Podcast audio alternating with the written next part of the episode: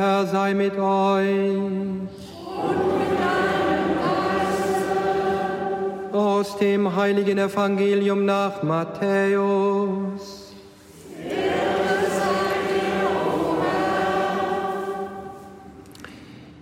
Jakob war der Vater von Josef, dem Mann Marias. Von ihr wurde Jesus geboren, der der Christus, der Messias genannt wird. Mit der Geburt Jesu Christi war es so.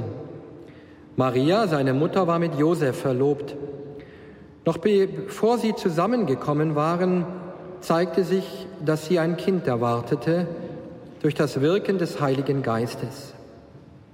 Josef, ihr Mann, der gerecht war und sie nicht bloßstellen wollte, beschloss, sich in aller Stille von ihr zu trennen.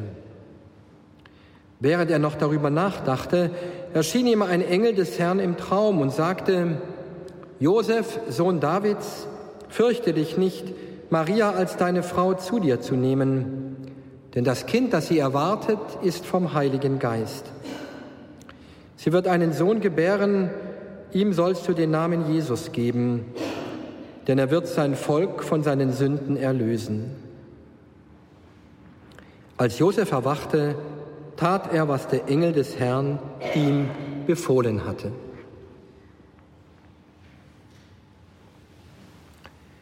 Evangelium unseres Herrn Jesus Christus.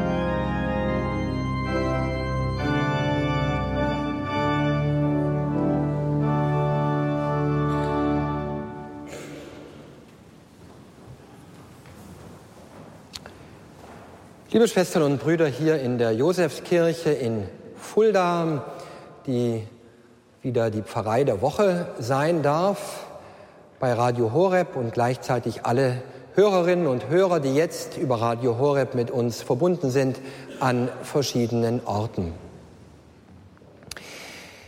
Letztes Wochenende ist der synodale Weg zu einem vorläufigen Ende gekommen.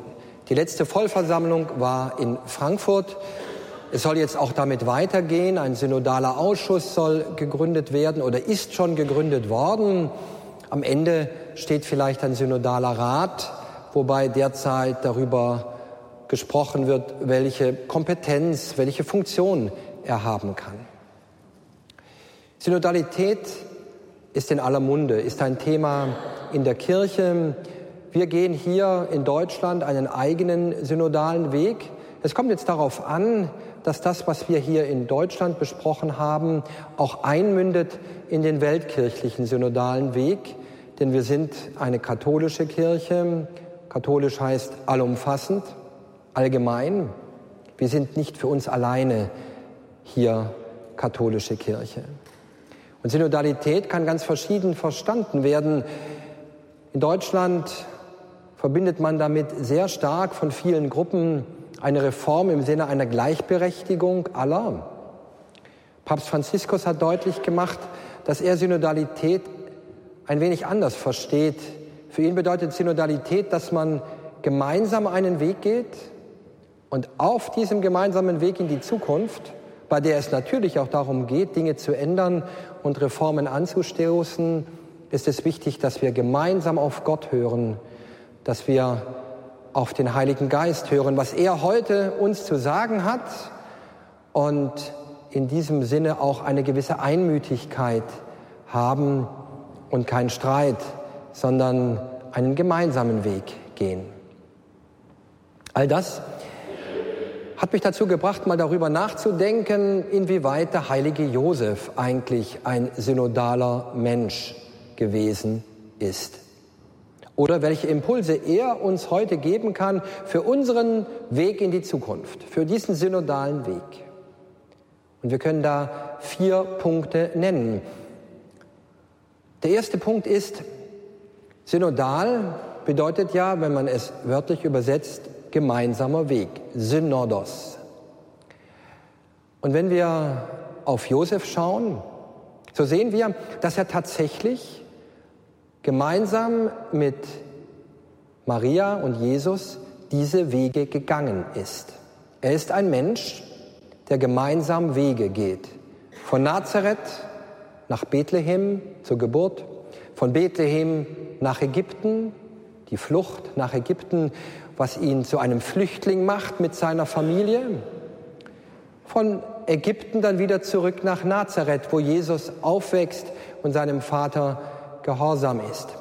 Also wieder zurück in das Vertraute, in die vertraute Umgebung, in das Althergebrachte. Ob er dann auch noch von Nazareth nach Jerusalem gegangen ist, wie Maria, seine Frau, wissen wir nicht. Das Evangelium spricht nicht davon. Aber allein schon dieser Fakt, dass er Wege geht und auch nicht immer weiß, wohin die Wege ihn führen, beschwerliche Wege, schwierige Wege, Wege, die er eigentlich nur gehen kann, weil er ganz auf Gott vertraut, das ist etwas, was Josef zu einem synodalen Menschen macht. Und diese Wege können in Neues und Fremdes und Ungewohntes führen, zum Beispiel nach Ägypten. Sie können aber auch in Vertrautes hineinführen, eben wieder zurück nach Nazareth, in das, was die Grundlage und das Fundament von allem ist, wenn man so will, die Tradition, auf der wir als Kirche immer wieder aufbauen. Josef ist alle Wege gegangen. Ein zweiter Punkt. Josef ist ein Mann der Visionen. Wir haben gerade eben im Evangelium schon davon gehört. Er wollte sich in aller Stille von Maria trennen, weil er ein gerechter Mann war und sie nicht bloßstellen wollte. Aber der Engel sagt ihm im Traum, bleibe bei ihr, geh diese Wege mit. Er lässt sich also leiten bei dem, was er tut, von Visionen. Das ist ein Wort, das wir häufig hören in unserer Zeit. Wir brauchen eine Vision von der Kirche. Wir müssen neue Visionen, neue Horizonte aufreißen, gerade auf dem synodalen Weg. Und bei allen Reformen in der Kirche ist häufig von Visionen die Rede. Wenn wir auf Josef schauen, so hatte er nicht nur diese eine Vision, sondern alles, was er tat, hat er im Grunde genommen aus Träumen, in denen er Gott begegnete, in denen ihm ein Engel die Botschaft gab. Wenn wir das auf uns übertragen und auf unsere Situation, bedeutet das doch, dass die Visionen, die wir irgendwie erarbeiten für die Kirche, für die Kirche der Zukunft, irgendwie rückgebunden sein müssen an Gott selbst. Es kann nicht darum gehen, dass ich einfach meine Ziele durchsetze, das, was ich meine, was gerade richtig ist, sondern dass wir gemeinsam auf das hören, was Gott uns sagt. Dass wir uns orientieren an Gott. Und deswegen ist das Gebet so wichtig. Es wurde auch auf dem synodalen Weg gebetet. Aber man muss sich immer wieder fragen, kommt die Vision oder die Visionen, die wir haben, kommen sie aus dem Gebet, aus der Beziehung zu Gott, aus der Beziehung zu Christus? Wollen wir die Kirche dahin weiterentwickeln, dass sie näher am Evangelium ist, näher an Gott. Auch da kann Josef durch seine Visionen uns etwas heute sagen. Ein dritter Punkt. Josef ist kein Mann der vielen Worte. Kein einziges Wort ist uns von ihm überliefert in der Heiligen Schrift. Er ist der große Schweiger. Seine Kraft kommt aus dem Schweigen. Und manchmal kann man sich vorstellen, ist es vielleicht besser oder wäre es vielleicht besser, wenn nicht so viel geredet wird, so wichtig die Diskussionen sind in der Kirche, sondern dass wir auch aus dem Schweigen heraus handeln.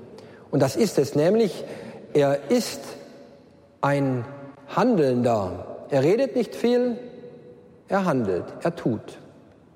Er leitet die heilige Familie, Maria und Jesus nach Ägypten und wieder zurück nach Nazareth. Er sorgt für die Familie. Er ist also schon einer, der etwas tut. Er ist nicht faul, er legt nicht die Hände in den Schoß, aber er macht nicht viel Aufhebens darum.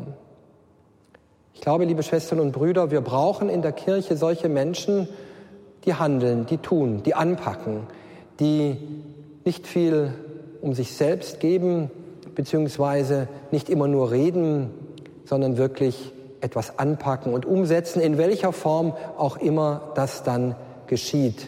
Auch hier kann Josef uns ein Vorbild sein. Und ein letzter Punkt. Josef ist ein großer Mann des Glaubens. Wir haben heute in der zweiten Lesung aus dem Brief an die Gemeinde in Rom über Abraham gehört. Abraham, der Urvater des Glaubens. Und diese Lesung wird heute am Josefstag deswegen gelesen, weil Josef sozusagen in dieser Nachfolge, in dieser Linie steht.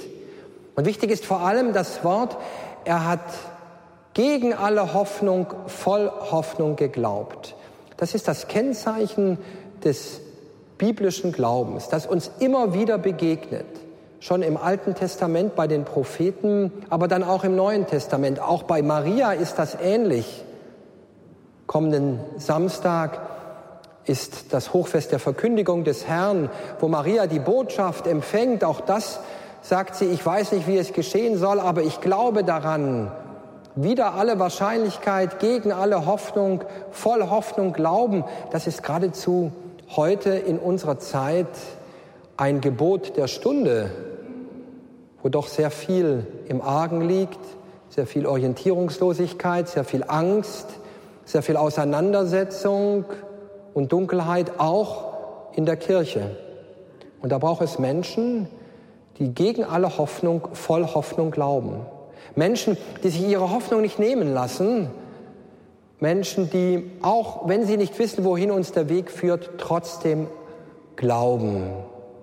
Der Glaube verändert die Welt, hat sie schon immer verändert und wird sie auch in Zukunft verändern. Und auch hier, liebe Schwestern und Brüder, auch hier ist Josef uns ein Vorbild.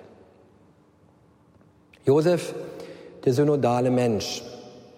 Ich denke, es ist wichtig, dass wir aus dem heiligen Josef nicht einfach nur eine fromme Gestalt der Volksfrömmigkeit vom letzten Jahrhundert oder vorletzten Jahrhundert machen, sondern dass wir uns überlegen, wie dieser Mensch, von dem wir nicht viel erfahren in der Bibel, uns heute Impulse setzen kann.